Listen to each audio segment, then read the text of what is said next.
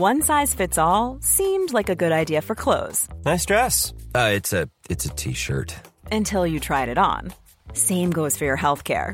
That's why United Healthcare offers a variety of flexible, budget friendly coverage for medical, vision, dental, and more. So, whether you're between jobs, coming off a parent's plan, or even missed open enrollment, you can find the plan that fits you best. Find out more about United Healthcare coverage at uh1.com. That's uh1.com.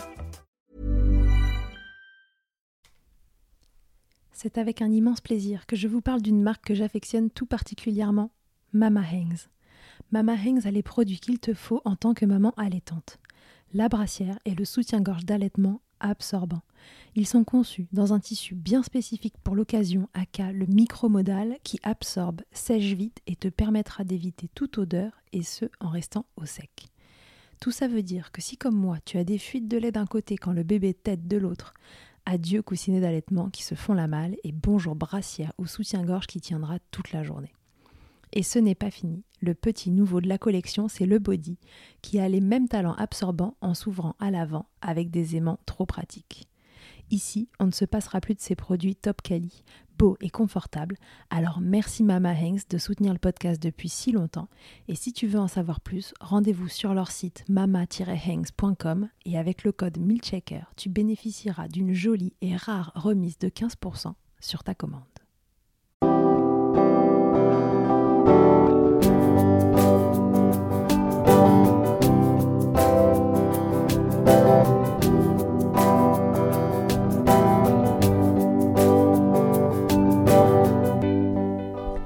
Bonjour et bienvenue dans Milkshaker, le podcast qui agite les idées reçues sur l'allaitement. Je suis Charlotte Bergerot-Palisco, je suis la maman d'un petit garçon de 2 ans que j'ai allaité durant un an et je suis la créatrice de ce podcast. Dans la vie, je suis ostéopathe et spécialisée en périnatalité. Je m'occupe des femmes en général, de leur désir de grossesse à leur postpartum, des bébés et des enfants. J'accompagne spécifiquement certaines problématiques d'allaitement en libérant les bébés des tensions qui les empêchent de téter correctement permettant un allaitement serein pour la mère et l'enfant. Au fil des consultations, je me suis rendu compte que le principal frein à l'allaitement, c'était le manque d'informations, de partage d'expériences et de vécu dans une société où l'allaitement n'est pas une norme. Je vous propose donc d'interroger avec moi des mères et des pères sur leurs expériences, mais aussi de vous informer auprès de professionnels spécialisés en allaitement. Mon objectif est simple, vous informer, vous donner des clés pour faire des choix en conscience, banaliser l'allaitement sous toutes ses formes, vous le rendre plus accessible, plus facile et alimenter ce fameux village dont on a tant besoin pour élever un enfant.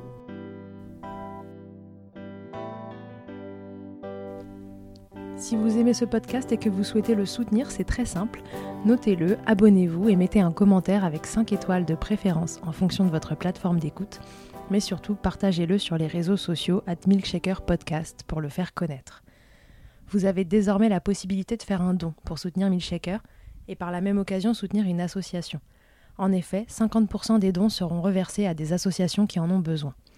Ce mois-ci et jusqu'au 1er juillet 2021, Milkshaker commence très simplement par soutenir IJ, une association pour laquelle je suis bénévole en tant qu'ostéopathe, fondée par Catherine Ribus et qui a pour vocation de prodiguer des soins ostéopathiques gratuits pour les femmes et les enfants. J'y tiens tout particulièrement car c'est cette association qui m'a permis de connaître Catherine et c'est par ce biais que nous nous sommes découvertes et lancées dans l'aventure folle de créer en région parisienne un centre de soins pour les femmes et les enfants. Pour plus d'informations et pour faire un don, rendez-vous donc sur mon site internet charlotte-bergerot.fr, rubrique Milkshaker. Et comme il se dit couramment que c'est avec de petits ruisseaux qu'on fait de grandes rivières, je vous précise qu'il n'y a pas de petits dons. Et maintenant, place à l'épisode. Nous retrouvons aujourd'hui Catherine Fontenelle. Vous l'avez déjà entendue dans l'épisode 9 de Milkshaker où elle nous parlait des démarrages d'allaitement et de l'accompagnement de l'allaitement au sens large. Aujourd'hui, on vous parle de la reprise du travail et il y en a des choses à dire. Quel sera votre choix? Continuer de donner exclusivement votre lait, mettre en place un allaitement mixte, tout arrêter et sevrer votre bébé Quel contenant choisir pour mon bébé? De quel matériel est-ce que j'ai besoin? Je dois me préparer et préparer mon bébé en avance, avant la reprise du travail. Quels sont mes droits? Catherine répond aux mille questions que vous pouvez vous poser à l'approche de cette étape si importante, se séparer de son bébé, le confier, faire confiance, mais assurer une continuité. On sait ô combien les temps accordés aux congés parentaux en France ne vont pas dans le sens d'un allaitement serein, mais dans cet épisode, on va tenter de vous rassurer, de trouver des solutions pour que cette transition se fasse le plus en douceur possible. Je vous laisse écouter Catherine et vous allez voir, à ses côtés, tout se passe bien. Belle écoute.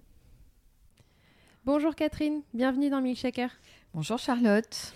Aujourd'hui, on vous retrouve avec Catherine depuis IG4U. IG4U, c'est le centre euh, que j'ai créé l'année dernière avec euh, mon associé, dans lequel Catherine et moi on travaille et qui est dédié à la femme et à l'enfant. Et donc euh, Catherine reçoit des patients et moi aussi. Euh, alors voilà, on est très content de vous recevoir euh, depuis ici et on va vous parler de la reprise du travail quand on allait. Quelles sont vos options, quels sont vos droits, comment on s'y prend, quel matériel on, utilise? Bref, on va essayer de répondre à toutes les questions possibles et imaginables que vous pouvez vous poser à ce sujet.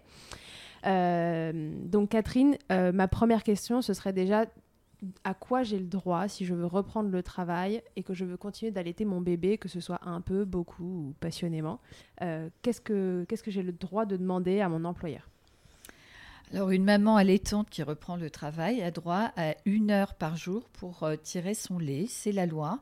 Euh, donc, scindée en deux demi-heures, elle peut tirer le matin, tirer également l'après-midi. Voilà. Donc, elle n'a pas forcément un lieu spécifique euh, qui lui est proposé pour tirer son lait. seules les entreprises de plus de 100 salariés sont dans l'obligation d'avoir une pièce dédiée, on appelle ça une chambre d'allaitement, pour que les mamans puissent euh, tirer leur lait. Ok. Et alors, si euh, mon entreprise euh, n'a pas d'endroit comme ça, qu'elle ne peut pas me le proposer, quelles options vont s'offrir à, moi si jamais je suis quand même pas hyper à l'aise à l'idée de sortir mon tire-lait en plein milieu de l'open space? Alors, ce que je propose aux mamans, euh, lorsqu'on fait une préparation, on va dire, au moment de la reprise du travail, euh, c'est déjà de se renseigner, savoir s'il y a une infirmerie dans l'entreprise. Voilà. Et souvent, les, mamans n'y pensent pas. Alors, euh, l'infirmerie peut être à l'intérieur ou bien à l'extérieur de l'entreprise mais elles peuvent tout à fait euh, se rendre à l'infirmerie pour tirer leur lait. Et dans ces cas-là, elles prennent contact avec l'infirmière euh, pour voir comment organiser les choses et avec leur responsable hein, euh, avant la reprise du travail. Alors ça peut être également, bah, je sais pas, le petit restaurant qui se trouve à côté de, euh, de son lieu de travail. Hein, un, petit, alors en ce moment, bon, c'est pas trop d'actualité, euh, mais euh, j'espère que bientôt on pourra, voilà, reprendre une vie un peu normale. Et dans ces cas-là, on peut penser, bah, la petite brasserie où on déjeune le midi, demander au patron si éventuellement il n'aurait pas une petite pièce, un petit endroit, une petite réserve. Dans le frigo. Voilà, dans le frigo, quand même pas, juste pour la conservation du lait. La conservation du lait. pour que la maman euh, puisse tirer son lait. Hein. Alors il y a des mamans qui tirent dans leur voiture, hein, parfois dans un parking. Euh, c'est pas très confortable, mais c'est quand même mieux que dans les toilettes. Ouais, c'est quand même plus sympa. en tout cas, voilà, ça c'était le premier point qu'on voulait aborder. Vous avez des droits, vous avez le droit de demander euh, ce temps-là et il, doit vous être euh, offert. Alors, il n'est pas forcément rémunéré, mais en tout cas, vous avez le droit de le prendre. Euh, et à partir de 100 salariés, tu le disais, vous pouvez avoir accès à une salle en fait. L'entreprise doit dédier une salle mm. à cet effet. Ok, très bien. Alors, euh, comment ça se passe euh, quand les mamans viennent en consultation pour la reprise du travail Quelles sont les, grandes questions euh, qui, qui, se posent à elles Quelles sont leurs plus grandes questions, angoisses, interrogations Raconte-nous puisque tu en fais beaucoup des reprises du travail. Oui, alors la reprise du travail, c'est toujours intéressant parce que euh, euh, la maman se pose évidemment mille et une questions et puis il y, a une grosse charge émotionnelle, c'est-à-dire que on reprend le travail, on va changer de rythme, on va se séparer, hein, être séparé de son bébé, on va confier son bébé. Alors, euh, à une crèche, évidemment, crèche, assistante maternelle ou autre. Donc la maman a, beaucoup d'interrogations, mais il y a aussi le côté euh, psychologique hein, qui est à prendre en compte. Euh, donc on, va essayer, hein, moi j'accueille évidemment la demande de la maman, euh, on va mettre tout à plat et puis on va voir comment on peut organiser les choses. Alors souvent elles viennent, les mamans viennent avec en se disant bon bah je vais peut-être sevrer parce que je reprends le travail et ce sera beaucoup plus simple pour moi. Mais en fait, en discutant avec la maman et au fil de la consultation, on se rend compte que finalement, euh, eh ben on peut, on n'est pas obligé de sevrer son bébé. On peut tout à fait euh, organiser les choses de façon à, pouvoir continuer et faire perdurer cet allaitement. Hein. et ce qui est important, parce que un enfant qui va rentrer en collectivité, c'est un enfant qui va être exposé aux germes. Hein. Euh, comme je dis, la crèche c'est un bouillon de culture. Donc quand on sait tout ce qu'apporte le lait maternel en, termes de d'immunité, hein, et, au-delà des six mois, évidemment, ça peut être deux ans trois ans. Hein. L'OMS dit aujourd'hui deux ans d'allaitement avec la diversification hein, qui vient se comment dire, s'imbriquer aux, alentours de six mois. Mais c'est vrai que c'est important d'encourager les mamans à continuer l'allaitement en reprenant le travail. Alors évidemment, ce qui revient souvent, c'est euh, la fatigue, l'organisation, euh, le choix du tire-lait, la conservation, les quantités, le contenant, euh, comment je vais donner, le, comment le lait sera donné à mon bébé, et si mon bébé refuse le biberon. Ouais, ça c'est une grande question. Et si mon bébé refuse le biberon, comment je fais. Bon, bah, on va essayer de répondre à toutes ces questions. Alors, donc du coup, quand tu as une maman qui arrive en consultation pour une reprise du travail, les consultations, elles vont du sevrage complet finalement à euh, maintenir un allaitement exclusif euh, mais pas que au sein, c'est ça. Mmh. Euh, en fonction de l'âge du bébé, c'est différent aussi, j'imagine? Oui, c'est différent parce que pour un petit, euh, on va dire un bébé de 3, 4 mois, 6 mois, euh, ben, on, aurait tendance à, proposer le, le, biberon, hein, de, proposer le lait de la maman au biberon. Au-delà de 3, 4 mois, on peut commencer à proposer à la tasse. Alors souvent, les assistantes maternelles ou les professionnels de la petite enfance ne sont pas très à l'aise avec ça. Et puis, si l'enfant a plus de six mois, euh, ben, on se dit que l'option biberon, euh, bah, on, peut à la limite euh, proposer autrement, comme je te dis, avec une tasse, une petite tasse à bec. Alors la tasse à bec, quelquefois on évite parce que souvent la tasse à bec, on, n'est pas tout à fait adapté dans le sens où euh, l'enfant qui boit avec une tasse à bec a tendance à avoir toujours la tête en hyper extension, mais euh, on a une tasse à 360 degrés. Alors mhm. ça, je propose aux mamans de regarder à quoi ça ressemble, hein, et le bébé va plutôt aspirer le lait. Bon, évidemment, euh, il faut que l'enfant soit un petit peu plus grand. Suivant l'âge de l'enfant, on va s'adapter, et puis l'enfant peut boire le lait également au verre. Hein. Oui, tout à fait. Ok, alors de quoi est-ce que je vais avoir partons du principe que euh, j'ai envie de reprendre le travail, euh, mais que euh, bah, peu importe l'allaitement exclusif ou mixte pour l'instant, mmh. parlons juste de comment je vais m'y prendre pour tirer mon lait, etc. De quel matériel je vais avoir besoin pour faire perdurer un allaitement exclusif ou un bout d'allaitement en reprenant le travail? Alors, la première chose, euh, bah déjà, c'est pouvoir euh, mettre le bébé au sein quand, euh, quand le bébé est avec la maman. Hein, c'est-à-dire le week-end, le soir, le matin avant de partir travailler. Ça, c'est ce qui va permettre de maintenir la lactation. Ensuite, évidemment, quand on reprend le travail sur le lieu de travail, on va avoir besoin d'exprimer son lait. Donc là, euh, c'est le choix du tire-lait. Alors, les tire-lait, on, en a plusieurs évidemment sur le marché. Quand on reprend le travail, on va essayer de trouver quelque chose d'un peu plus compact. Mhm. Les mini tire-lait électriques qui marchent à pile ou sur secteur, que l'on peut brancher également sur l'allume-cigare. Donc, ces tire-lait-là, on peut les acheter ou alors on peut les trouver également en location. Et là, ce que je vais proposer aux mamans, c'est de se rapprocher euh, des pharmacies peut-être plus spécialisées en allaitement maternel, hein, ça existe. Mhm. Et puis, euh, les prestataires euh, qui proposent la location de tire-lait.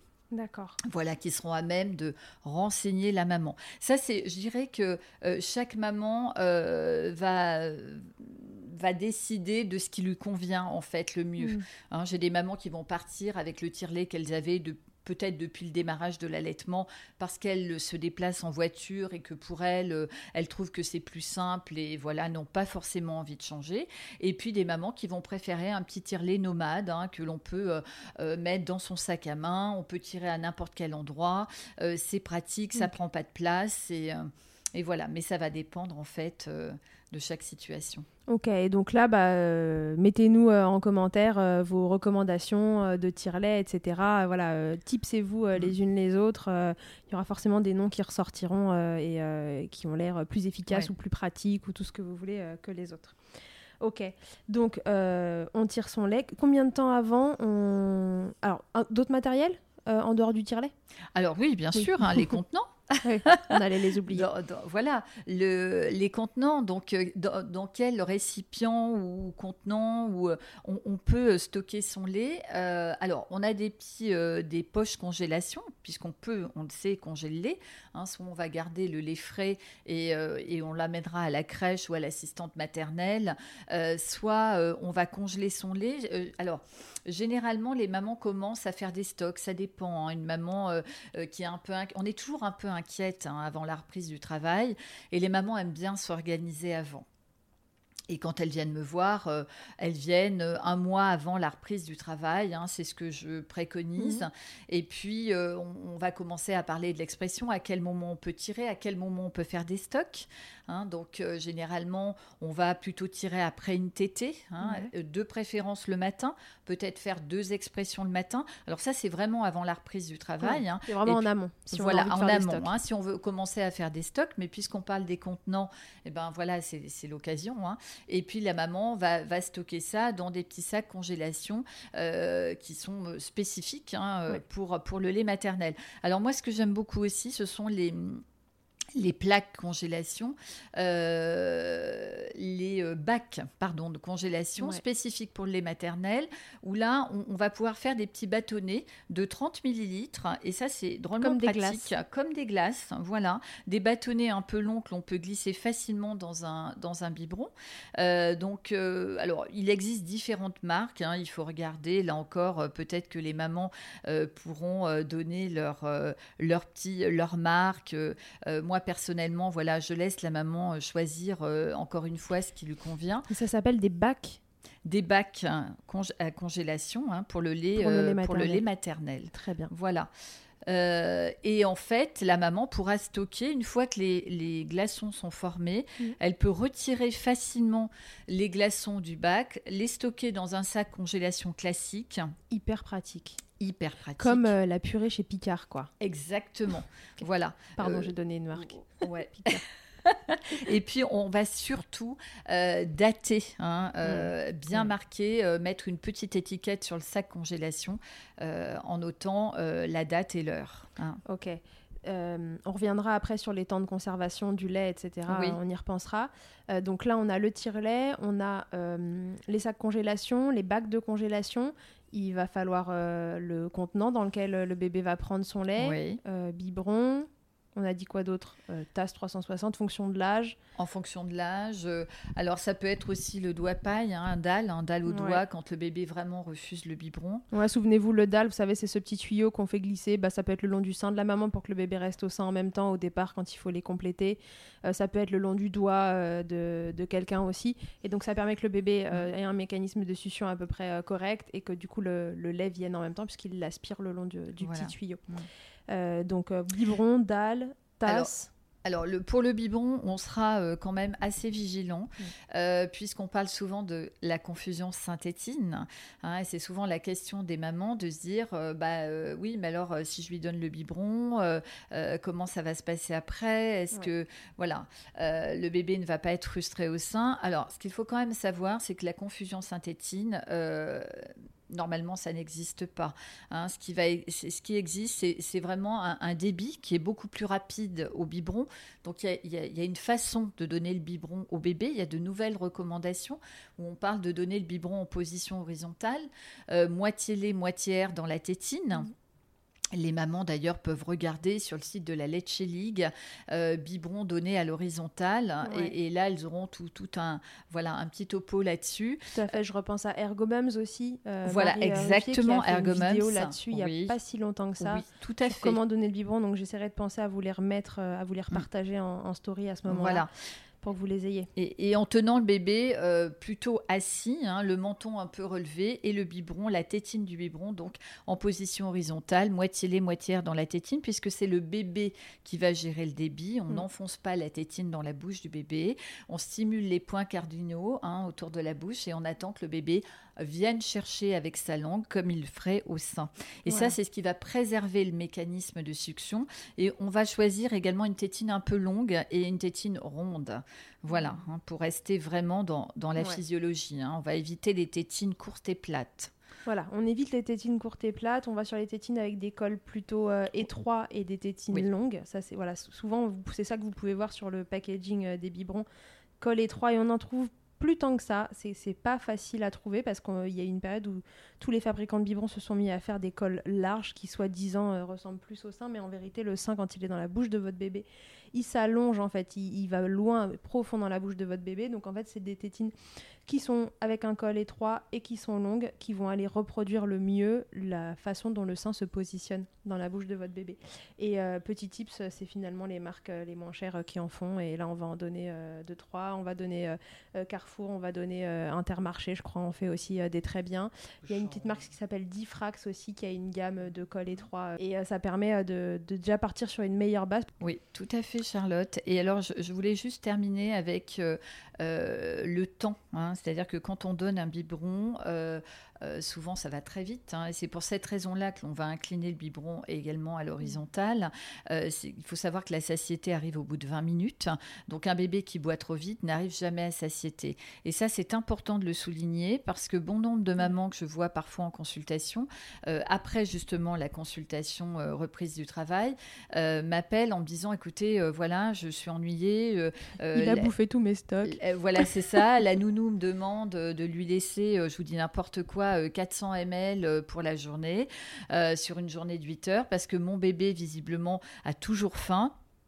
Et c'est justement, on en parlera tout à l'heure, d'accueillir l'enfant à l'été, mais d'accueillir également ses rythmes, hein, puisque le bébé à l'été a des rythmes hein, différents. Il mange plus souvent, mais de plus petites quantités.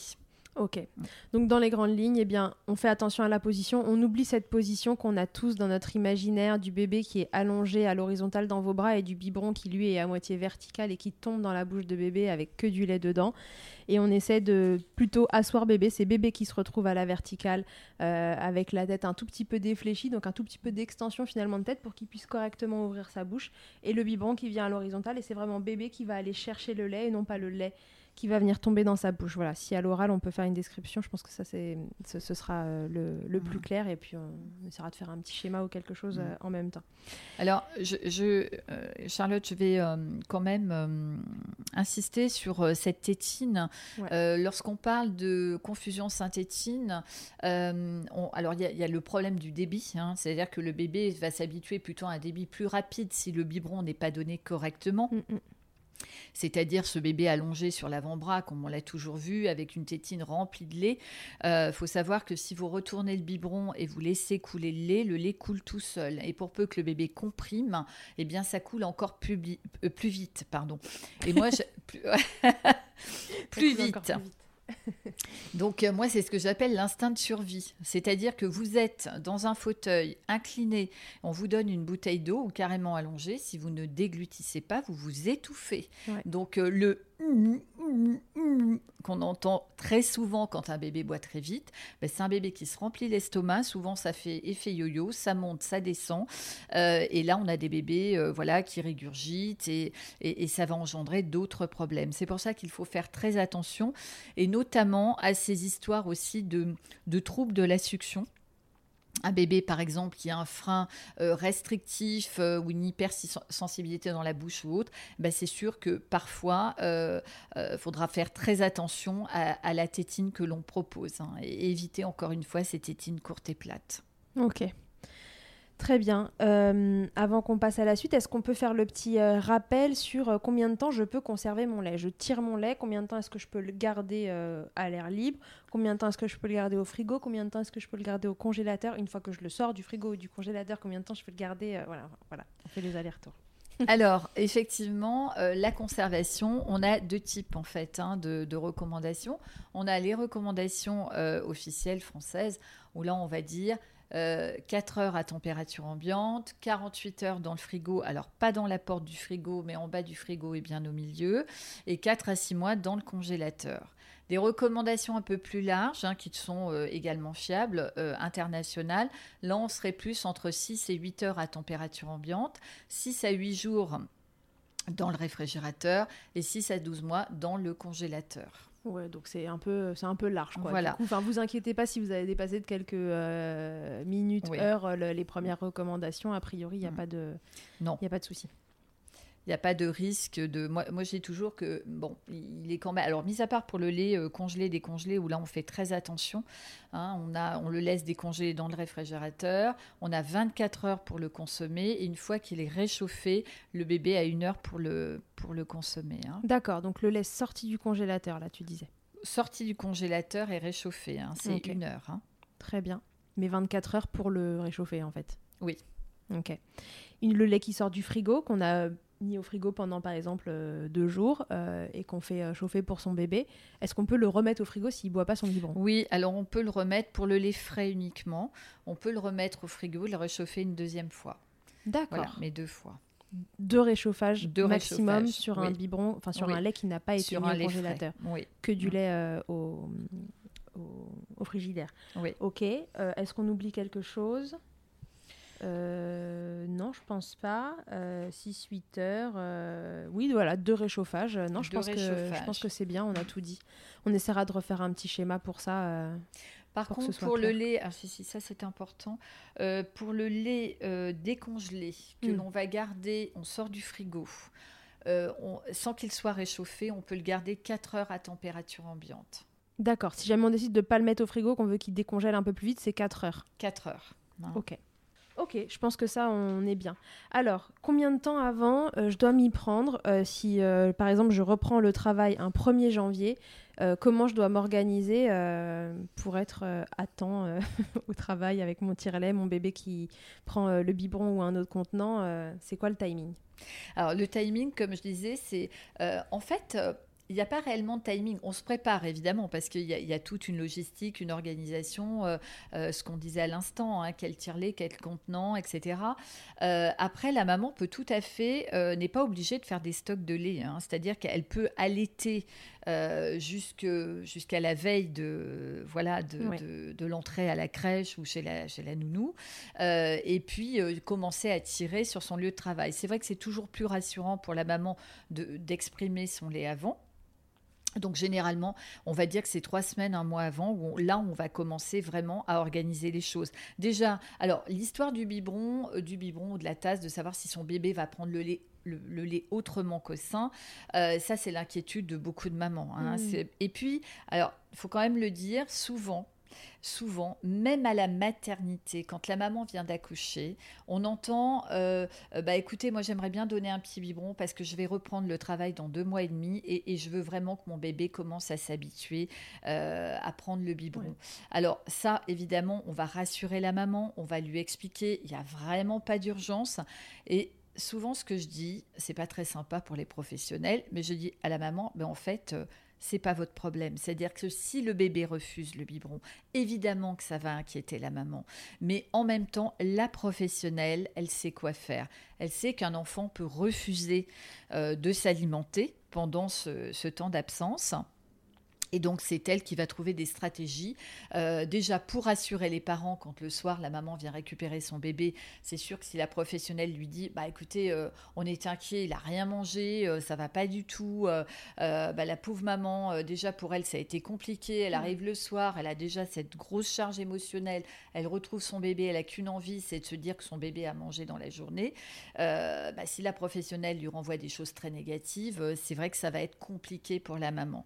Donc il y a vraiment, j'ai envie de dire, une collaboration entre, on va l'appeler la gardienne, hein, la, la personne qui va garder le bébé, la professionnelle, que ce soit l'auxiliaire de périculture en crèche, que ce soit la nounou pour essayer déjà d'en discuter. Et puis ça, on va le voir au moment de l'adaptation, hein, comment Mm. les choses vont s'imbriquer et, et- et comment ça va se passer. Donc la maman va avoir un rôle aussi important, euh, et c'est pour ça aussi que c'est super de pouvoir se préparer avant, c'est d'avoir des petits outils pour, euh, pour euh, comment dire, pour trouver un, comment dire, je, je cherche le mot, euh, une organisation voilà, avec, euh, avec l'assistante maternelle ou l'auxiliaire de périculture.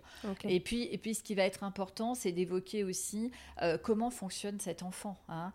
Voilà, si c'est un bébé qui est habitué à, je sais pas, qui a 4 mois et qui tète 12 fois par, par 24 heures, euh, ça, il va falloir l'expliquer à la professionnelle. hein. C'est que ce bébé, il va pas être calé sur des heures. Oui. hein. C'est-à-dire qu'il va pas téter à 11 heures, à 15 heures euh, euh, et à 17 heures. Ouais, ok, ouais, donc de l'importance que le professionnel en fait ait, Oui. ait connaissance des rythmes de ce bébé à l'été, euh, parce Ouais. qu'en plus il est différent d'un bébé à l'autre. Mm. Euh, alors en amont, euh, je crois que c'est un point important que tu voulais aborder, c'est c'est la confiance que Oui. qu'on peut porter au professionnel Exactement. qu'on a en face. Mm, mm. La, la confiance, euh, il faut faire confiance à, à la personne qui va garder votre enfant. Et je sais ô combien c'est compliqué parce que les modes de garde, euh, bah, c'est compliqué. Il faut trouver. On, on- on est déjà à la maternité qu'on pense euh, euh, au mode de garde en se disant mais voilà, est-ce qu'on va avoir une place en crèche? Est-ce que euh, on aura une place chez l'assistante maternelle? Et puis est-ce que ça va bien se passer? Alors Lorsqu'on confie un bébé dans- à, à la crèche, on se dit que ce sont des professionnels, qu'elles sont formées. Euh, ça rassure souvent les parents. Euh, L'assistante maternelle, c'est une personne qui travaille seule, euh, qui se retrouve avec deux, trois bébés. Après, c'est un recrutement. C'est-à-dire que vous allez la choisir, vous allez lui dire ce que vous, vous attendez d'elle, vous allez voir un petit peu comment elle fonctionne.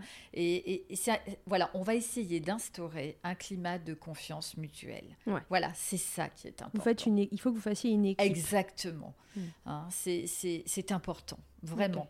C'est à ce, prix-là aussi qu'elle Oui. pourra comprendre les rythmes de votre bébé. Il faut qu'elle sente euh, Ouais. que vous pouvez lui Mm. faire confiance ou qu'il peut, Mm. ou qu'il peut vous faire confiance. Ouais. Euh, et inversement. Oui. Ok, très bien. Euh, donc on a dit qu'on s'y prenait finalement euh, à l'avance, mais pas trop. euh, voilà, il y a nécessité en effet de se rassurer. Mais alors, est-ce que du coup c'est utile de préparer son bébé au biberon plusieurs semaines avant? Alors, le risque, c'est aussi une perte de confiance pour la maman et une, une part de culpabilité. C'est-à-dire euh, la maman qui reprend, euh, je dis n'importe quoi, mais lorsque son bébé a six mois et l'enfant refuse le bib, hein, donc avant l'entrée en crèche ou chez l'assistante maternelle, la maman va se dire ah bah voilà, euh, c'est parce que j'aurais dû le proposer avant, maintenant il veut plus, c'est compliqué. Et puis on a toujours l'expérience des copines, de la famille, de, de personnes qui ont, qui ont eu ces difficultés-là. Alors moi j'ai envie de faire passer un message à toutes les mamans. C'est qu'en fait chaque enfant est différent. Les bébés ne sont pas clonés. Donc, celui de la copine, de la voisine, il- fonctionne différemment du vôtre. hein. Et, là encore, il faut instaurer un climat de confiance avec son bébé. Hein. faire confiance à son bébé. Se dire qu'il va y arriver, il n'y a pas de raison. Et le bébé va faire la part des choses. hein. C'est-à-dire que quand il sera avec la nounou, eh bien, euh, ou avec la- l'auxiliaire en crèche, euh, bah, il prendra le lait de sa maman autrement. Mais c'est une adaptation. Il faut du temps. Hein, c'est pas évident pour le bébé. hein, C'est-à-dire du sein de sa maman avec euh, le lien vraiment fusionnel qu'il a, l'odeur de sa maman, les bras de sa maman. Il se retrouve dans les bras de entre guillemets d'une étrangère. euh, et, il sait pas, il la connaît pas. Il faut faire connaissance. Euh, voilà, et il faut s'approprier aussi ce, euh, nouvel objet hein, qui va l'aider à se nourrir pendant le temps de garde. Donc moi je dis que les bébés savent et il faut leur laisser du temps. Donc essayer de donner un biberon à I'm Sandra, and I'm just the professional your small business was looking for. But you didn't hire me because you didn't use LinkedIn jobs. LinkedIn has professionals you can't find anywhere else, including those who aren't actively looking for a new job but might be open to the perfect role, like me. In a given month, over 70% of LinkedIn users don't visit other leading job sites. So if you're not looking on LinkedIn, you'll miss out on great candidates like Sandra. Start hiring professionals like a professional. Post your free job on linkedin.com/achieve today. Et Mama Hanks ne s'arrête pas là. Si tu as envie, une fois la tétée finie, de garder ton bébé tout contre toi en ayant les mains libres, laisse-moi te parler de leur porte-bébé Carry and Pack. Je suis une fervente adepte des écharpes de portage, mais l'ostéopathe que je suis sait que leur mise en place peut parfois vous freiner, vous ou votre moitié. Mais aussi ô combien le portage peut être indispensable pour certains bébés. Chez Mama Hanks, pas de compromis. Le porte-bébé Carry and Pack est en fait un vêtement confortable que tu enfiles comme un t-shirt et dans lequel ton bébé va pouvoir venir se lever tout en respectant sa position physiologique, l'enroulement de sa colonne, l'écartement de ses hanches, ainsi que le dégagement de ses voies respiratoires grâce à des systèmes de serrage des pans de tissu. Ce tissu, justement, il est tout doux.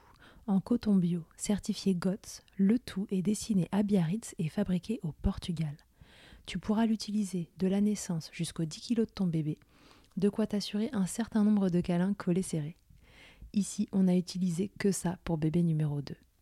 Pour toutes les infos, tutoriels et découvrir leur gamme de vêtements de portage, ça se passe toujours sur le site mama-hangs.com et tout pareil, avec le code MILCHECKER, tu bénéficieras d'une remise exceptionnelle de 15%. Avant euh, l'entrée en crèche, quand je vois que la maman, euh, pour, je vois que c'est important pour la maman. Mm. Je lui dis ok. Alors dans ces cas-là, euh, on peut essayer, mais c'est pas vous qui allez donner le biberon. Euh, c'est le papa. Ça peut être le papa, ça peut être euh, la belle-mère, ça peut être une amie, ça peut être quelqu'un de confiance en tous les cas.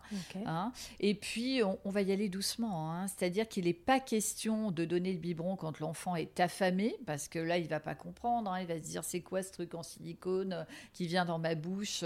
Voilà, il va chercher chercher évidemment le sein de sa maman, mm. mais ça c'est normal. Donc on va privilégier des moments où l'enfant est calme. On va proposer des petites quantités. On va proposer, alors là, je parle pour la maman qui reste sur un allaitement exclusif, hein, parce que ça, on n'en a pas encore discuté, hein, de, des mamans qui souhaitent faire du mixte, mais on en parlera plus tard. Donc là, on est vraiment sur un allaitement exclusif, hein, que le lait soit donné au sein ou au biberon, ça reste un allaitement exclusif tant que c'est du lait de maman, bien évidemment. Donc, euh, donc voilà, donc on va habituer progressivement euh, l'enfant à cette euh, cette, cette, tétine. Et si vraiment il refuse, on peut proposer dans un premier temps avec un doigt paille. Hein, c'est ce que tu expliquais tout à l'heure, Charlotte. C'est un DAL, un dispositif d'aide à l'allaitement, où l'enfant va téter euh, avec une sonde posée sur le doigt, va aspirer le lait, euh, mais il y a la sensation, euh, cette sensation de peau qui sera peut-être beaucoup plus rassurant pour lui euh, que cette tétine en silicone. Alors la tétine, on peut la chauffer, on peut la refroidir aussi. Euh, on peut laisser l'enfant jouer avec la tétine, alors suivant l'âge. Hein, oui, c'est ce que j'allais te demander. Parfois, on voit des conseils comme ça de, laisser le biberon finalement au bébé, même vide, pour qu'il appréhende cet objet. Euh, mhm. Ça, ça peut être intéressant. Pour qu'il se familiarise en fait hein, avec l'objet. Il va jouer avec. faut que ça reste ludique. C'est ça qui est important. Hein. Et se dire qu'à un moment donné, même si le bébé refuse, et, souvent euh, les, bébés, euh, les bébés ne sont pas contents, hein, ils sont frustrés, hein, euh, mais il faut leur faire confiance. Et puis le bébé va se rattraper, hein. c'est-à-dire que quand la maman va rentrer du travail, bah, le bébé risque téter un petit peu plus. Et là aussi, il faut préparer la maman. Parce que ce qui revient souvent est l'appréhension des mamans. Ah Alors il y a le biberon, il y a la fatigue. ouais. comment je vais gérer cette fatigue? Et si tête la nuit, comment je vais dormir? Et, c'est vrai que ça, c'est un, c'est, un, une vraie question. Hein. Comment organiser les choses pour que ça se passe au mieux? Donc moi, je dis toujours, il y a un temps d'adaptation qui est à peu près de trois semaines, un mois. D'accord. C'est le temps de réorganiser les choses. Et encore une fois, c'est pour toutes ces raisons, il est important d'être accompagné, hein, de voir mmh. une consultante en lactation, euh, d'en discuter avec elle. Alors généralement, c'est une consultation d'une heure, hein, on n'a pas besoin de faire plus.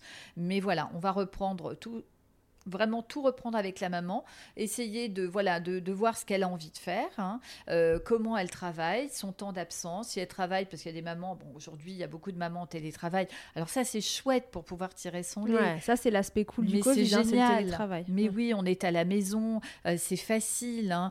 Alors euh, les mamans, ont parlé tout à l'heure des accessoires, on a aussi le la méthode Morton avec, alors je sais pas si tu connais. Qu'est-ce que c'est que la méthode Morton? C'est ce bandeau qui permet de ah maintenir les tétrelles Bien du sûr, ce bandeau tellement sexy là dans lequel on peut glisser les tétrelles. Les tétrelles du tire-lait. Ou alors un vieux soutien-gorge, hein, c'est ce que je dis aux mamans, hein, n'allez pas acheter un bandeau qui coûte 50, 60 mm. euros. Euh, bon, ça c'est pour le côté funny, il y en a très beau hein, d'ailleurs. Euh, mais en termes de maintien, c'est peut-être mieux. Mais sinon, un, vieux soutien-gorge, on a tout ça dans nos armoires. On fait deux trous dans le soutien-gorge et là, on va pouvoir fixer les tétrelles. Ce qui fait que même si vous avez des mails envoyé. Alors évidemment, euh, on va éviter les, les visios, mais vous pouvez très bien pendant 15 minutes, hein, on tire son lait pendant 15 minutes. Euh, euh, envoyer des mails et, comme ça on, fait autre chose en même temps. Hein. Il n'y a, pas de, perte de temps. Mais on perd jamais du temps lorsqu'on tire son lait pour son bébé. Hein. Par rapport à la fatigue, euh, ça c'est quelque chose que l'on évoque euh, en consultation euh, reprise du travail. J'ai expliqué à la maman qu'elle peut être fatiguée et si elle est fatiguée, on peut avoir une baisse de lait. D'où l'importance D'où l'importance euh, de, mettre son bébé au sein hein, très régulièrement euh, le week-end, euh, le soir, le matin. Hein. Alors, on en parlera comment s'organiser. C'est du cas par cas. Hein. C'est-à-dire que pour une maman qui va travailler, par exemple, du lundi au vendredi, qui part de la maison à 8 h et qui récupère son bébé à 18 h, elle mettra peut-être son réveil avant. Alors, tout dépend. C'est pareil, chaque bébé a un fonctionnement différent. C'est un bébé à l'été. Mais quand une maman maman me dit, bah, habituellement, il t'aide vers 6 heures. Bon, bah, va faire cette, lui donner le sein à 6 heures.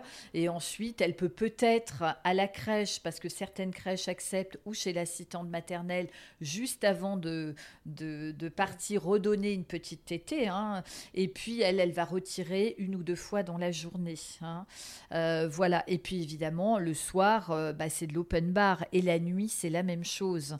Hein. Le bébé risque de téter un peu plus la nuit. Bon, à un moment donné, ça va peut-être se caler. Hein. Alors un bébé à l'été, peut-être la nuit, hein, et parfois euh, pendant euh, des mois, voire les premières années. Et, ça, j'ai envie de dire que c'est normal, hein. c'est la nuit que l'on produit le plus de lait, c'est ce qui permet aussi d'entretenir la lactation. Donc pour toutes ces raisons-là, c'est important. Hein, voilà. Mais on peut avoir avec la fatigue parfois une, petite baisse de lait. D'où ces mamans qui posent la question euh, en disant mais est-ce que par exemple je peux donner euh, une tétée le matin et le soir et euh, est-ce que j'ai besoin forcément de tirer dans la journée? Alors le risque pour la maman c'est l'engorgement. Hein, c'est-à-dire que euh, si la maman ne tire pas son lait de la journée, d'abord, elle risque d'être à un moment donné très inconfortable. Et puis, euh, et puis c'est surtout que si elle ne tire pas son lait, euh, bah, il y a une réponse hormonale qui ne se fait pas et on risque d'avoir une baisse de lait et, un risque sévère d'engorgement. Donc, il faut que la maman soit à l'écoute de son corps. Hein. Oui, c'est ça. C'est possible. Il y en a qui le font, mais et soyez à l'écoute de votre corps et de vos seins. Exactement. Est-ce que ça fonctionne? Est-ce que du coup ça ne génère pas une trop grosse baisse de lactation dans votre cas? Et c'est toujours mm. pareil, les lactations, mais les bébés sont différents. Et puis les lactations sont mm. différentes. Et puis il y a des moments qui vont très bien tenir toute la journée mm. et ça va s'entretenir. Et puis d'autres moins. Donc euh, là, c'est vraiment du cas par cas et de l'importance de se faire accompagner. Les mamans qui souhaitent euh, euh, donner le sein matin et soir et le reste du temps le bébé reçoit autre chose, euh, c'est vrai que jusqu'à l'âge d'un an, on, va quand même demander à la maman de, tirer un petit peu dans la journée. Et auquel cas, bon, on, a parlé tout à l'heure des, des tire-laits, mais moi je conseille à toutes les mamans d'acheter un petit tire-lait manuel. Mmh. Parce que le tire-lait manuel ne fait pas de bruit, il est simple à utiliser, euh, il est compact, on le met dans un sac. Euh, si vraiment on ne peut pas tirer son lait pendant 15-20 minutes, eh bien on peut très bien aller avec son tire-lait aux toilettes, euh, tirer un petit peu sur chaque sein pour vider un peu les seins, mais et faire ça plusieurs fois dans la journée, ce qui va permettre au moins de d'éviter les engorgements et d'entretenir la lactation. Se soulager et entretenir, et si on ne peut pas le conserver, ce lait, bon voilà, c'est toujours un peu triste de le, de le jeter, mais, bon ou vous le gardez dans un coin et vous le mm. ramenez à la maison, vous le mettez dans le bain du bébé le soir. Euh, ça lui fait euh, une eau euh, toute, Par exemple. toute douce.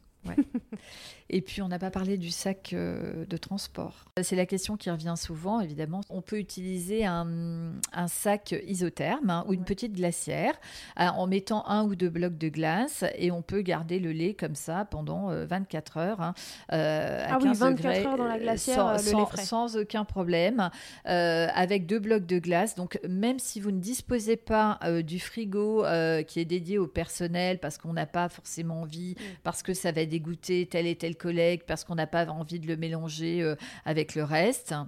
Je dis ça, Charlotte, parce que je l'entends souvent. Ouais, bah, et bah, dans ces cas-là, on le garde au pied de son bureau, dans son petit sac isotherme ou sa petite glacière, et ça ira très bien comme ça. Et on est vraiment large sur le timing. Euh, la glacière avec des pains de glace de temps le matin, euh, ça va largement tenir jusqu'au soir. Vous n'avez aucun souci Exactement. à vous faire. Ok.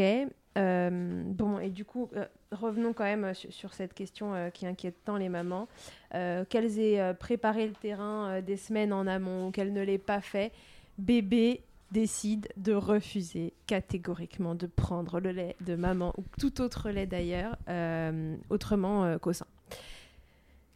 Qu'est-ce que ça, qu'est-ce que ça engendre finalement En quoi est-ce un problème ou pas un problème? Alors là, c'est on va revenir au fait que c'est individuellement hein, qu'on considère ça comme un problème ou non et que c'est un peu à vous de juger euh, si c'est un problème pour vous, mhm. parce qu'il n'y a personne d'autre que vous qui pouvez juger ça. Mais euh, qu'est-ce que ça implique euh, en termes de, voilà, de, lactation, etc. pour le bébé? Comment, comment je peux m'en sortir si, si, je souhaite continuer d'allaiter exclusivement, que je tire mon lait la journée et que mon bébé il en veut pas? Comment j'avance comme ça? Au bout de combien de temps ça va se décanter alors, généralement, mais c'est généralement, hein, euh, parfois ça peut durer une dizaine de jours. Euh, parfois plus, mais c'est rare. Hein, hein. Euh, donc, on, va être dans le, on, va essayer de rassurer le bébé. Et, c'est, je trouve que c'est, encore une fois, c'est important de, de soulever ce, euh, ce questionnement hein, qui, prend euh, la tête de beaucoup de mamans, hein, qui les inquiète, et, euh, pour cause, c'est normal, c'est qu'on aurait tendance, au moment de la reprise du travail, à prendre un peu de distance parfois avec son bébé, c'est-à-dire essayer de le confier un peu plus pour dire, bon ben voilà, la source n'est pas... n'est pas proche et donc ça va lui permettre de voilà de de, prendre le lait autrement et, de s'adapter à, une autre personne, à un autre contenant, à un autre rythme. Euh, ben en fait, j'ai envie de dire que c'est tout le contraire. Le bébé a besoin de réassurance. Il sent que quelque chose se prépare tout comme la maman. C'est pour ça que euh, ce que je disais, Charlotte, hein, tout au début là, du podcast, c'est qu'on va travailler vraiment sur l'émotionnel. Hein. Essayez de rassurer la maman, essayez de voir ce qui va lui convenir. Est-ce que vous, ça vous rassure de tirer votre lait avant? Est-ce que ça vous rassure que votre bébé prenne un biberon avant la reprise du travail? Et, s'il ne le prend pas, comment ça va se passer? Ben, En fait, en parler avec le professionnel. Et, souvent, ça va être presque le rôle de la maman, entre guillemets, de dire au professionnel, ne vous inquiétez pas. Hein. Peut-être qu'il va refuser, mais, mais je sais qu'il finira par prendre. Et en fait, on va peut-être inverser les rôles. C'est pour ça que la collaboration est importante. Hein. Et faire confiance aux professionnels en disant Peut-être que ça sera difficile, mais voilà comment mon bébé fonctionne. Peut-être qu'en lui donnant comme ça, comme ceci, en position allaitement, debout, en marchant, en le berçant, ça va fonctionner. Quand le bébé est à moitié endormi, euh, vraiment essayer beaucoup de contenance, beaucoup de portage avant la reprise du travail. Hein. et ne pas essayer de prendre de la distance. Parce que le bébé va le sentir, il va, il va s'accrocher comme une moule. Et il va encore plus refuser, peut-être mais peut-être pas. Hein. Mais bon, ça fait 11 euh, ans que je suis consultante et euh, je crois que ça m'est euh, peut-être jamais arrivé d'avoir une maman qui m'appelle en me disant peut-être une fois, Catherine, ça ne fonctionne pas. Alors oui, il y a des ratés au démarrage. Mm. Il a pris 30 avec son papa, mais derrière, il veut plus. Et puis petit à petit, hop, je reçois des petits messages en me disant, moi je n'ai rien fait, hein. c'est la maman qui fait. Hein mais c'est juste la rassurer. 30 mais c'est génial, c'est trop bien. Bah oui. mais, mais oui, mais bien sûr. Et la maman, elle entend ça. Elle se dit 30, c'est bien. Et, va, et, puis, et puis un bébé ne se laisse jamais mourir de faim. À un moment donné, le bébé va faire la différence. Il n'est pas idiot, le bébé. Hein. Mm. Il faut qu'il s'adapte. Donc faites-lui confiance. Même s'il refuse, il finira par prendre. Et peu importe. Comme je dis, ça peut être. Alors évidemment, la crèche, on va pas lui donner au dalle. Hein. Ça, ça m'étonnerait. Parce que d'abord, il y a une question d'hygiène, c'est trop contraignant. Et ça, ce sera pas possible. Mm. Mais peut-être changer aussi de tétine de biberon. Hein, parce que euh, même si les tétines sont rondes, sont longues, bah, quelquefois, euh, voilà. Euh, tétine en caoutchouc naturel, quelquefois, ça marche bien. Parce qu'elles sont plus douces. Elles sont. Voilà, pour certains bébés qui ont une, vraiment une hypersensibilité dans la bouche ou autre, ça peut être. Privilégier le souple. Le mm. souple, vraiment, ça, ça peut aider. Mm. Alors, quand une maman reprend le travail, on peut le suggérer, euh, si c'est possible évidemment pour elle, hein, par rapport à son organisation avec son employeur, c'est de reprendre plutôt en milieu de semaine.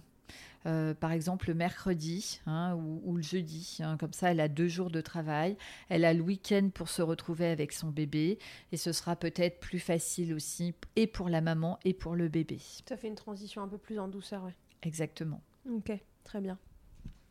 Ok Catherine, on a, je pense, euh, pas mal évoqué euh, la partie euh, je veux maintenir un allaitement mixte, un allaitement exclusif, pardon, et, comment je m'y prends. désormais, parlons aussi des, mm, des, des, duos maman-bébé où on veut instaurer un allaitement mixte. Donc on va mixer les préparations commerciales pour nourrissons et le lait maternel, où bébé va être au sein quand maman est là, mais que aux préparations commerciales pour nourrissons quand maman n'est pas là. Là, comment on s'y prend? Est-ce que ce lait, il a le même goût et que bébé va le prendre indifféremment? Ben, Voilà, comment on s'y prend? Alors, euh, oui, alors ça, c'est un sujet aussi qui revient mm. souvent. Hein. Je, ne peux pas tirer mon lait ou je ne souhaite pas tirer mon lait. Euh, qu'est-ce que je, peux donner à mon bébé? Alors, avant six mois et, même jusqu'à un an, de toute façon, hein, mm. c'est le lait qui couvre les besoins de l'enfant, hein, que ce soit euh, avec la diversification en parallèle, mais que ce soit du lait maternel ou du lait d'ailleurs artificiel. je voudrais quand même revenir, Charlotte, parce que nous n'en avons pas parlé c'est sur la quantité de lait maternel. Ah bah euh, c'est important. Mais puisque l'on parle du lait artificiel, eh bien, voilà, la grande question, c'est euh, qu'est-ce que je dois donner? Voilà.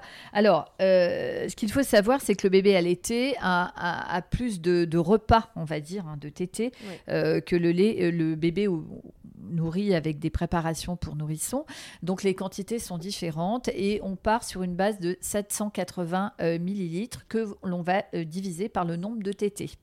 Voilà. Donc, ah, 780 millilitres sur 24 heures. Sur 24 heures. Et ça, euh, jusqu'à la fin de l'allaitement. Alors, même si on sait qu'au-delà de 6 mois, peut-être le bébé prend moins. Mais moi, je dis toujours aux mamans, on reste sur cette base. 780 divisé par le nombre de tétés. Donc, si elle 10 tétés dans la journée, eh bien, la maman euh, va laisser, euh, va faire un biberon de 80. On va arrondir, hein, par exemple. Ça, ça, peut varier de, on va dire, entre 60 et 150. Ça dépend des besoins, des besoins du bébé. Ça dépend dépend de, euh, de tout un tas de choses, mais et, du rythme aussi du bébé. Hein. Donc, euh, moi, je ne sais pas, un bébé qui tète 10 fois par 24 heures, euh, elle peut laisser, la maman peut laisser à l'assistante maternelle, je ne sais pas, trois biberons de 80 ou 90. Il vaut mieux d'ailleurs avoir des mettre le lait dans des petits contenants. Mhm. C'est pour ça qu'on fait très attention avec les, sacs congélation euh, spécifiques pour les maternelles parce que bien souvent c'est du 150 et une fois que c'est décongelé, il faut que ce soit consommé évidemment dans les 24 heures. Donc l'idée euh, c'est de faire plutôt des glaçons comme on disait tout à l'heure pour le lait congelé de lait maternel, ce qui permet à l'assistante maternelle si elle prend le lait congelé Hein, et la crèche, c'est pareil, de pouvoir doser en fonction des besoins de l'enfant. Mais on est vraiment sur cette formule 780 divisé par le nombre de tétés. Voilà. Et ensuite, on va s'adapter en laissant 3-4 biberons. Il vaut mieux laisser un peu plus en petite quantité mm. plutôt que de laisser des biberons de 150 ou 180 euh, que le bébé ne boira pas, euh, que l'assistante maternelle ou l'auxiliaire de périculture en crèche jettera. Et mon Dieu, on sait ô combien le lait maternel est précieux. Mm. Tout à fait. Hein. Donc pour l'allaitement mixte, alors euh, quand on ne, peut pas tirer son lait et que la maman souhaite donner autre chose que du lait maternel pendant le temps de garde, eh bien elle va euh, préparer euh, des biberons ou l'assistante maternelle ou la crèche. Hein. on va se référer à ce qui est écrit sur la boîte de lait artificiel, hein, en essayant peut-être de donner un petit peu moins, mais il faut être sûr que l'enfant ait, des apports. Donc jusqu'à six mois, bah, on va donner des biberons Hein. alors soit biberon, soit la tasse, puisqu'à partir de 3-4 mois, euh, l'enfant peut boire à la tasse. Mmh. Après, je ne suis pas certaine que l'assistante maternelle ou l'auxiliaire en crèche soit à l'aise euh, avec ça, mais bon, on peut toujours... Euh, ça se tente ça se tente, exactement. Euh, et au-delà de six mois, ben, sous, quelquefois, on peut remplacer un biberon par un laitage. Par, par exemple, au moment mm. du goûter, hein, proposer un yaourt euh, ou un fromage blanc ou autre. Hein. voilà. Donc, euh, Comment introduire ce lait, ces, ces, préparations pour nourrissons, commerciales pour nourrissons, dans l'alimentation de bébé quand il n'a été que au lait maternel avant ça? Donc, partons du prérequis qu'il prend des biberons, enfin que l'aspect mécanique de la, de la prise de, de biberon est OK. Euh, est-ce qu'il faut que, que, je le prépare euh, à ce nouveau lait euh, en amont? Alors, non. Pas forcément. Non, non. On attendra que l'enfant rentre en, on va dire, euh, dans une structure d'accueil. Et puis, euh, non, on n'a pas besoin de le préparer. Il est possible qu'il refuse. Alors, quand l'enfant refuse, ce que l'on peut faire, c'est fractionner. Hein. C'est-à-dire, c'est vrai que le lait maternel n'a pas du tout le même goût que le lait artificiel, hein, ça c'est clair. Hein. Euh, si les mamans ont déjà goûté les deux, eh bien, ça n'a rien à voir. Le lait maternel est sucré, le lait artificiel a un goût très particulier. Et il arrive que les enfants refusent de prendre le lait artificiel donc on peut euh, fractionner, faire euh, un quart, trois quarts, euh, et puis augmenter progressivement un demi, un demi, et trois quarts, un quart, et, l'enfant voilà, va s'habituer progressivement à, cette nouvelle, on va dire, ce nouveau goût, hein, entre guillemets. Hein. Mm, mm. C'est pas parfois pas évident, mais voilà, faut faire attention aussi au risque d'intolérance. Hein le lait ou d'allergie, éventuelle allergie, hein, euh, des enfants qui supportent moins bien euh, le lait artificiel puisque c'est de la protéine euh, de lait de vache. Donc ça, il ne faut pas hésiter à en parler, éventuellement à son, changer, voilà, à, son médecin, son pédiatre, pour refaire un point sur voilà, sur les différents laits que l'on peut trouver sur le marché suivant la sensibilité de l'enfant. Ok, bon, je pense qu'on s'est dit pas mal de choses. Euh, une des plus grandes craintes qu'on retrouve quand même, donc euh, on a déjà parlé, mais à la reprise du travail, c'est euh, la peur de, manquer finalement en fonction du rythme aussi qu'on choisit. On sait que le tire-lait, ça, bah, ça tire bien, mais ça tire jamais aussi bien qu'un bébé qui prend au sein. Donc la, crainte des mamans, ça peut être éventuellement de, de manquer de lait. Est-ce qu'il y a des solutions pour ça qui, peuvent, qui peuvent accompagner la reprise du travail? En plus, tu le disais tout à l'heure, euh, souvent, c'est fatigant la reprise du travail parce que pour bébé, c'est un changement de rythme, mais il y a comme une période d'adaptation. Est-ce qu'il y a des choses qui peuvent nous aider dans cette période? Oui, alors euh, on a également les galactogogues, hein, les plantes hein, qui peuvent euh, aider à rebooster un petit peu la lactation. Rien ne remplacera, comme tu l'as dit, la, succion du bébé hein. et puis le tire-lait en parallèle. Mais euh, parfois, on peut proposer aux mamans de prendre, par exemple, du fenugrec, qui est un concentré de fenouil, du galactogile, du charbon-marie, chardon-marie, charbon béni. Voilà, tout un tas de, de plantes qui peuvent aider en parallèle alors, ça ne remplacera pas, encore une fois, hein, la succion du bébé, mais au moment de la reprise du travail, et ça peut être euh, voilà, très ponctuel, hein, c'est-à-dire euh, les, 15 premiers jours. Il est bien évident que si la maman déborde de lait, on ne va pas lui proposer de prendre des galactogogues. Mais euh, voilà, si elle a une petite baisse de lait, bah, parfois ça peut aider parce que quand un bébé se noie un peu avec un flux de lait trop important, on va certainement pas lui proposer des galactogogues. Et euh, voilà, mais bon. Alors, je, juste pour terminer, Allez, Charlotte. Euh, j'aimerais bien parler d'un petit guide euh, qui a été écrit. En fait, c'est un mémo qui a été écrit par une assistante maternelle euh, qui est consultante en lactation IBCLC, qui est dans la région de Tarbes, Marie-Claire Bounour, qui est animatrice Letche League et qui a écrit un petit guide à destination des assistantes maternelles ah, super. et qui reprend un peu tout ce que l'on vient de voir. c'est un petit livret illustré qui est vraiment très chouette. Et moi, je l'envoie à toutes les mamans que j'accompagne parce que ça reprend les quantités, la conservation du lait, euh, la fatigue, etc. Donc, euh, il est il est accessible, hein. on, peut le télécharger sur le site de la Let's League. On pourra peut-être mettre le lien. on trouvera le hein, lien, on le remettra. Voilà, donc euh, merci Marie-Claire pour ce petit guide. Euh, et donc à donner à la personne qui va garder votre enfant. Euh, Exactement. Super. Et même pour la maman, hein, voilà, pour voilà, se remémorer un petit peu l'organisation. et puis je pense que ça peut être rassurant. Véronique Darmanja, qui est également consultante en lactation à Paris, et donc qui a beaucoup, beaucoup travaillé sur l'allaitement et la reprise du travail, mm. hein, qui a sensibilisé également les, les entreprises. Donc merci Véronique. Bien sûr, elle a pas mal œuvré euh, pour ça. oui, parce qu'on sait aussi, ça on ne l'a pas dit, mais qu'une maman, euh, euh, une maman qui allait en reprenant le travail, c'est moins d'absentéisme au travail, hein, puisque voilà, son, son employeur lui donne cette opportunité qui n'est pas des moindres et de pouvoir faire des choses pour son bébé pendant ce temps de travail, ça va, ça va l'inciter à être là beaucoup plus souvent. Hein, et, des bébés moins malades aussi. Hein. donc, euh, moins d'appels de la crèche, de l'assistante maternelle en disant euh, Voilà, madame, hein, votre bébé a 38, il faut venir le récupérer. Donc, euh, on protège les bébés, on protège les entreprises. Vous protégez votre entreprise voilà. en laissant les mères allaiter. On, on, lance un petit. voilà. sème des graines. voilà, on sème des graines. Et tu nous parlais de l'ouvrage aussi de Claude Didier Jean Jouveau, hein, c'est ça? Voilà, tout à fait. Qui a écrit un livre sur, euh, alors je crois, euh, euh, l'allaitement. et la reprise du travail. Oui, allaitement et reprise. Ou allaiter en travaillant, ou voilà, je, ne sais pas, vous pouvez regarder. C'est vraiment un petit bouquin qui se lit très facilement, tout à fait accessible. et puis, et puis vous, être accompagné, tout simplement. Hein, être accompagné. Euh, alors moi, j'organise des réunions allaitement en visio, hein, un mm. mardi sur deux. Euh, c'est vrai que je peux pas faire, euh, je, ne peux pas faire de, l'individuel. Hein, mais, mais, les mamans, il y, a vraiment des échanges entre mamans et des mamans qui ont déjà repris le travail et qui peuvent donner des tips comme ça à d'autres mamans pour savoir comment elles se sont, elles se sont organisées. Ouais, voilà. les initiatives comme ça, c'est vrai que c'est sympa. Ça permet d'avoir un panel de de, différentes histoires euh, et euh, différents bébés, différentes mamans qui ont repris le travail ou pas encore. Et puis voilà, de, mixer les histoires entre elles, c'est toujours assez sympa mm. Euh, mm. comme esprit. Et puis après, sinon, bah, voilà, faites-vous accompagner pour le coup individuellement. On le dit toujours, mais quand les questions s'empilent.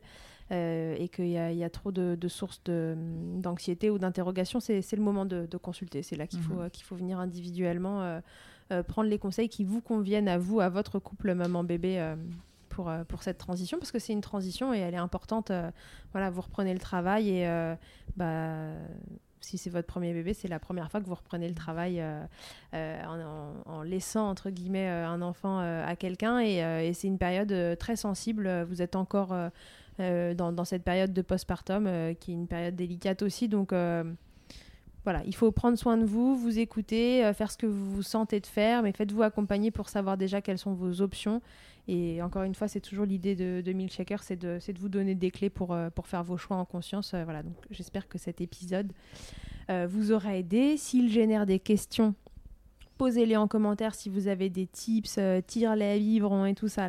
N'hésitez pas, balancez ça et, parlez-vous entre vous. que, cette communauté vous permette de, vous donner des conseils, c'est là pour ça.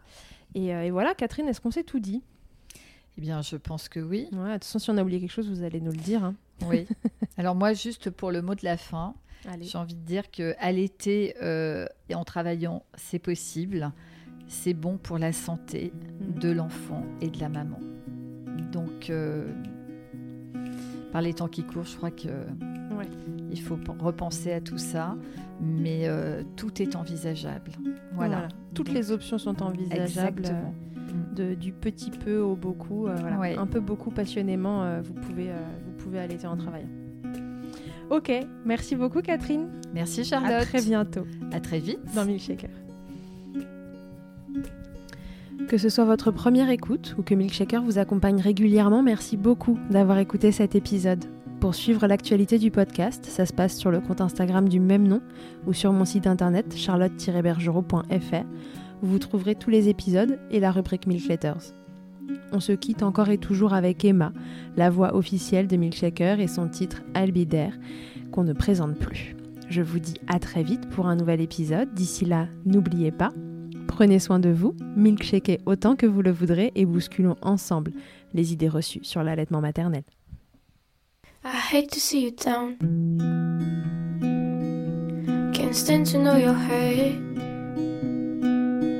When you say it's getting loud. The voices in your heart.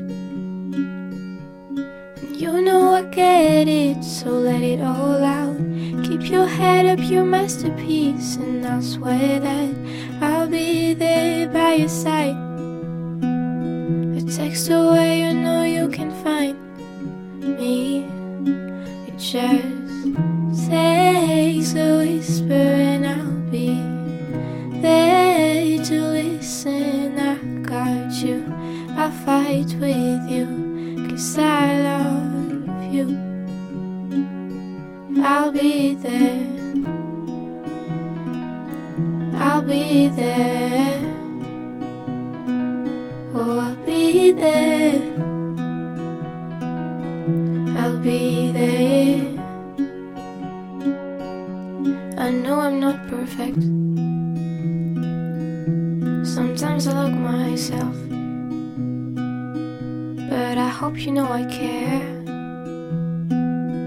You can meet me anywhere. And you know I get it, so let it all out. If anyone comes at you, then I'll swear that I'll be there by your side. A text away, you know you can